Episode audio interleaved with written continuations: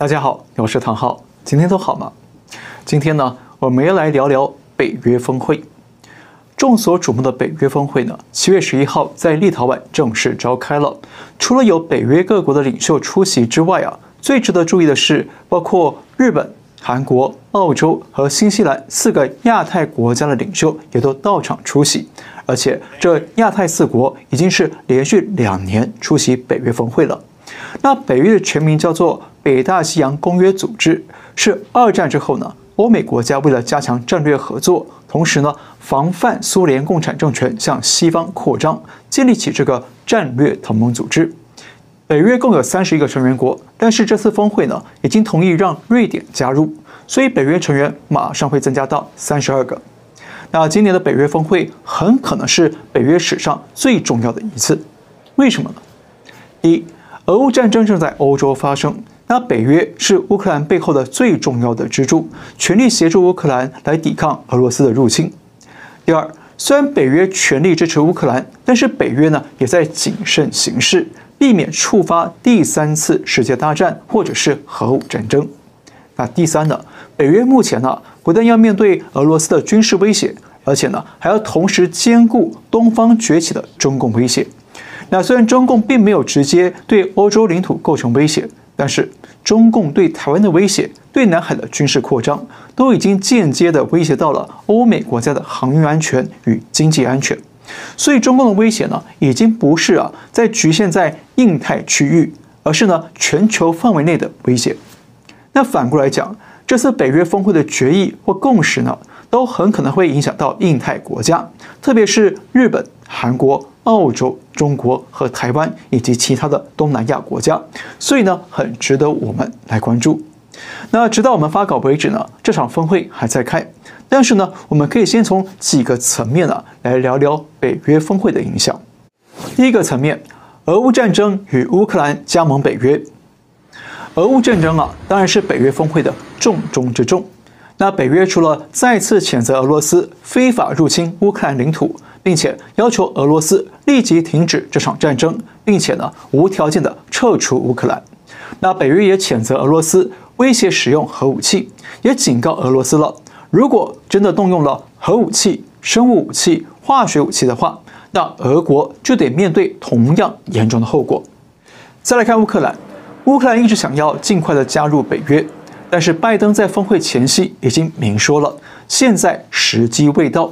必须先让战争结束了，再来考虑乌克兰加盟的问题。不过，北约也没有让乌克兰太失望。北约宣布啊，对乌克兰简化加盟的程序，让乌克兰可以从两个阶段的申请程序简化到只需要一个阶段。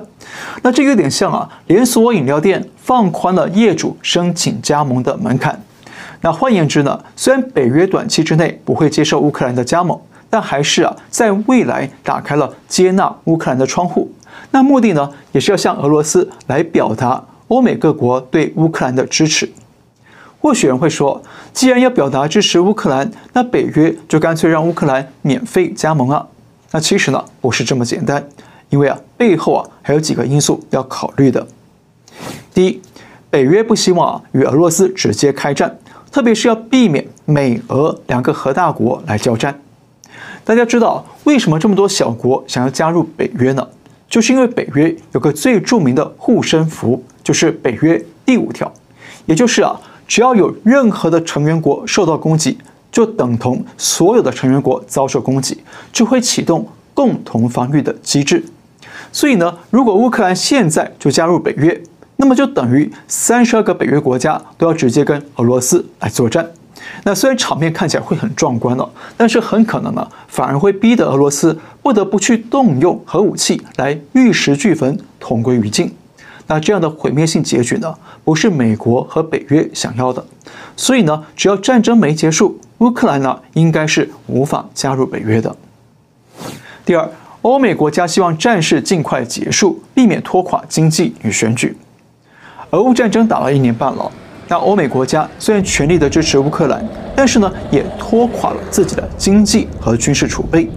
加上美国明年底有总统大选，那英国明年也有国会大选，所以呢，现在对欧美来说是应该停止战争，重整经济和国际秩序的时候，不然呢，就可能会拖累到明年的大选连任。第三，美国想要避免东西两面作战，同时要集中力量积存军备到印太地区去防御中共扩张。那这一点呢，我们已经说过很多次了，我就不再重复。那所以说，美国和北约呢，暂时不让乌克兰加盟呢，其实是为了更大的大局在设想。第二个层面，瑞典加盟北约，俄罗斯彻底孤立。大家知道，北欧的瑞典和芬兰呢，就位在俄罗斯的北部边境，而这两个国家从二战之后就变成中立国，不加入任何的军事联盟，保持中立来避免战火。但是从去年俄乌战争开打之后呢，瑞典和芬兰就非常担心，俄罗斯会不会哪天也入侵他们的国家呢？所以，瑞典和芬兰去年就申请加入北约。那今年四月四号，北约批准芬兰加入了。而这次北约峰会也终于让土耳其点头同意，让瑞典加入北约。所以，瑞典很快就会变成北约第三十二个成员国。当然了，俄罗斯也是立刻的批评说，这是北约再次东扩，是威胁俄罗斯的举措。但是呢，我必须说。俄罗斯这种说法跟中共一样，是倒果为因、颠倒是非的贼喊捉贼。瑞典和芬兰本来都是中立国，是出家隐居的，不问红尘俗事。那为什么非得要急着求北约啊打开城门，让他们躲进去避难呢？不就是因为你俄罗斯在对外侵略吗？不就因为你跟中共一样在搞黑社会扩张地盘吗？所以呢，真相啊不是北约东扩。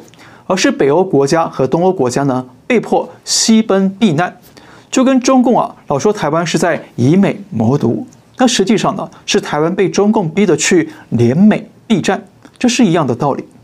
那换言之，俄罗斯跟中共一样，自己呢越是搞对外扩张，那结果呢反而把自己啊更推向了孤立荒凉的困境。再加上啊前阵子的瓦格纳兵变，让普京陷入困境。而布林肯周二，他又公开表示，他不认为瓦格纳兵变是故事的最后一章，意思是呢，他认为后续还会有类似的兵变或政变发生。所以，俄罗斯这场战争啊，不但对外搞得有逃零躲，啊，对内呢也带来了众叛亲离的宫斗剧。第三个层面，亚太四国与会，北约威慑中共扩张。前面讲过，日本。韩国、澳洲和新西兰已经是连续第二年参加北约峰会了，这让中共急得跳脚，担心美国啊准备成立亚太版的北约来东进亚太，围堵中共。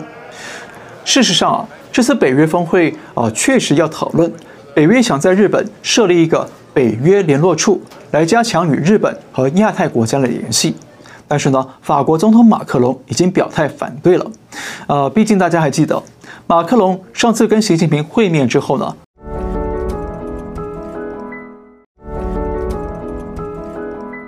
就被习主席迷住了。那回到法国就说啊，欧洲需要战略自主，不要当美国的附庸。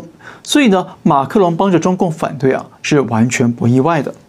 那中共为什么这么忌惮北约进入亚太呢？就是我们前面说过的北约第五条，假设啊，日本、韩国都加入了北约。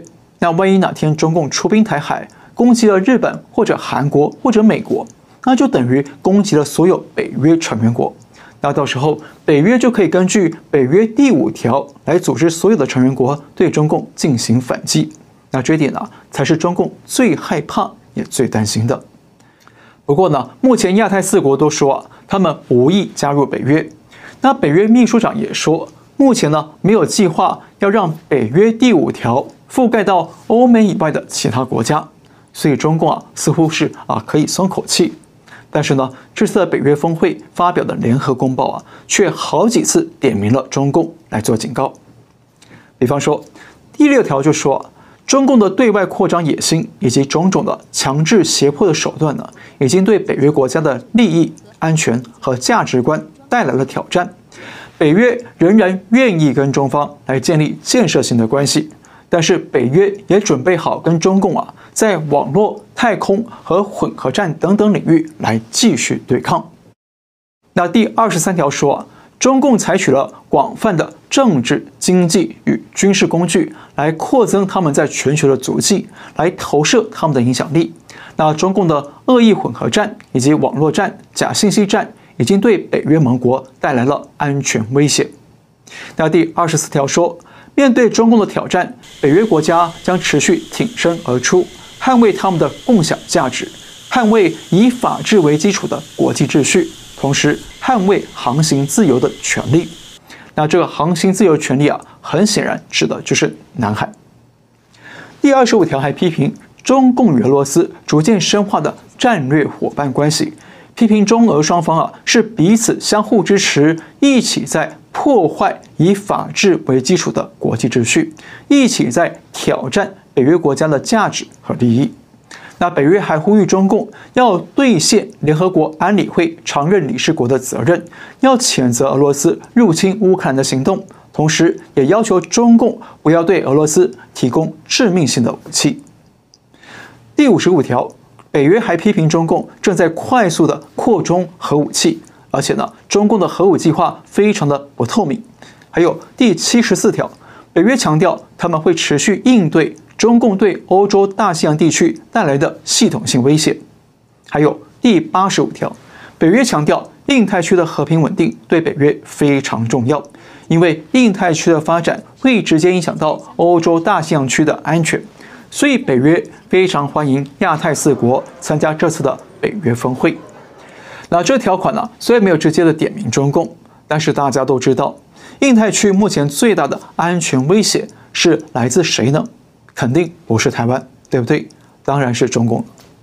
所以呢，整个北约公报啊，虽然有洋洋洒洒的九十条，但是里面至少有七条是直接跟中共有关。那这说明什么呢？说明中共的崛起，准确的说啊，是对外扩张，已经呢不是一个局限在东北亚或亚太区的区域性威胁，而是一个让世界各国都真切感受到的全球性威胁。甚至呢，可能比前苏联还有过之而无不及。所以，拜登前两天才公开说，中共有取代美国成为全球霸主的野心。当然，这已经不是什么新鲜事了，是司马昭之心，路人皆知了。再看第四个层面，北约亚太联手维护台海安全。这次北约峰会的公报呢，并没有直接提到台湾，但是在峰会的前一天，北约秘书长。在知名的期刊《外交事务》上发表文章，那标题就强调，越来越危险的世界需要一个更强有力的北约。那文章公开指出，北京正在威胁他们的邻居们，并且呢霸凌其他国家。